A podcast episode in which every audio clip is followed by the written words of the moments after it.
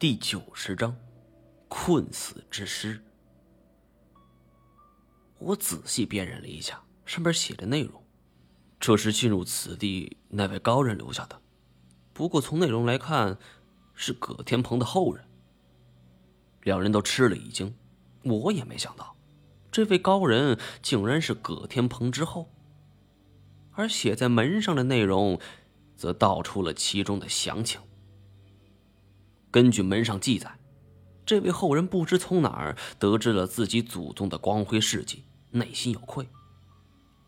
而自从知道孤山之上所葬的是劣迹斑斑的葛天鹏后，他的坟墓就几乎没有安生过。尽管八百媳妇国王在此处设下了狠毒的机关，但是，一些侠盗是屡屡出手，更有甚者。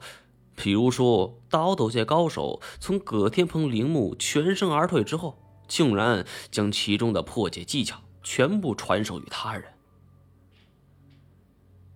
葛天鹏的后人深感老祖的不是，但是又不忍心他受到如此打扰。正所谓“斯人已逝，人死债消”，所以他几次出手潜入此处，设置了更为厉害的机关。其中，他在最后写下这么一句话：“于穷尽一生，反元暴政，以赎前人之罪。今足下至此，乃天意耳。劝君从善，保与前人全尸。”这句话说的再明白不过了。东西你随便拿，但是别打扰我祖宗休息。金锁一听完讲述。一拍大腿，这这小子还有点识时务啊！毛爷，这次别人墓主可是同意了啊，你不能拦我。我笑了一下，并没说话。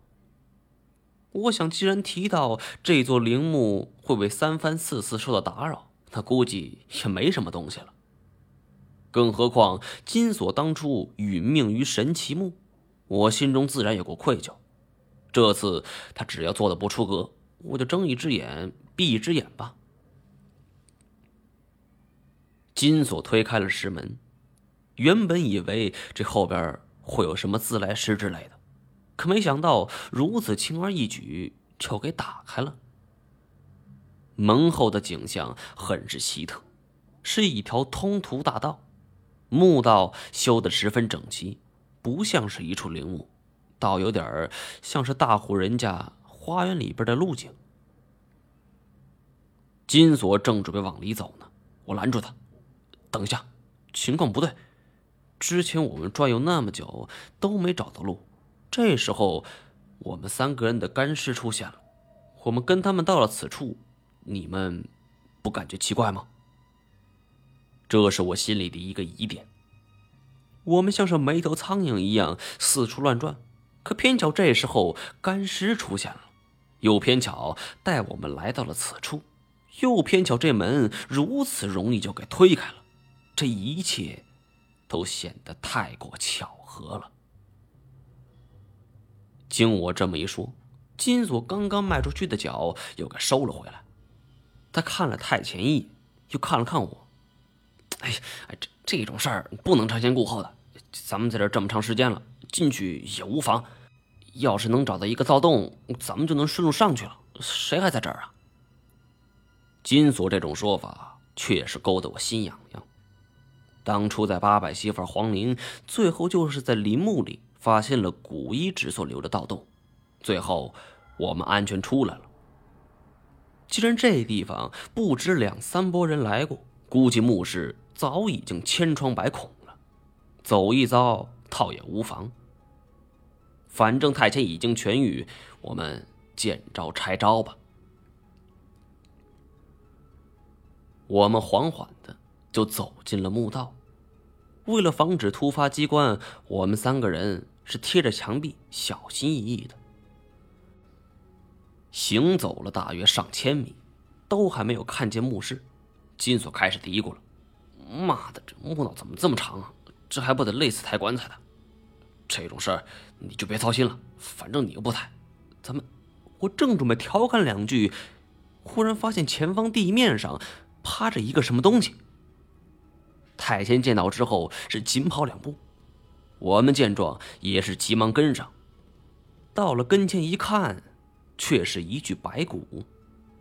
从衣着打扮来看，这是一具古人的白骨，在一旁还散落着古代模样的铁锹。常年干这行，我们看见如此的东西，已经没什么恐惧感了。金锁更是捡起在地上已经腐朽的，就剩下一个铁片的镐头。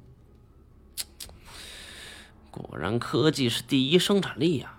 哥们儿拿着种田的家伙能走到此处，也是牛逼了，受晚辈一拜。说完，还煞有介事的拱了拱手。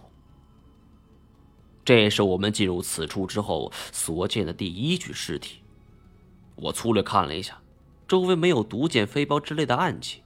除了铁镐，也没有任何其他家伙。而既然如此，这家伙是怎么死的？在古墓里见到死尸，多半人会认为不吉利。其实，在某种意义上，这倒能给我们提一个醒：从尸体的这死亡方式上，能让我们提防一定机关。但是，这具数百年前的尸体却给我们出了一道难题。身体没有任何异常状况，那他到底是怎么死的？会不会被毒死了？我因为长期跟动物制品打交道，也知道一些死亡症状。不对，要是毒死的，骨头不会如此白，而且这些骨架没有任何伤痕。看来，只有一种可能了：困死的。一旁太贤突然说道：“怎怎怎么死的？你你再说一下。”我望着周围的环境，这个是被困在此处，要么是脱水而死，要么就是活活饿死的。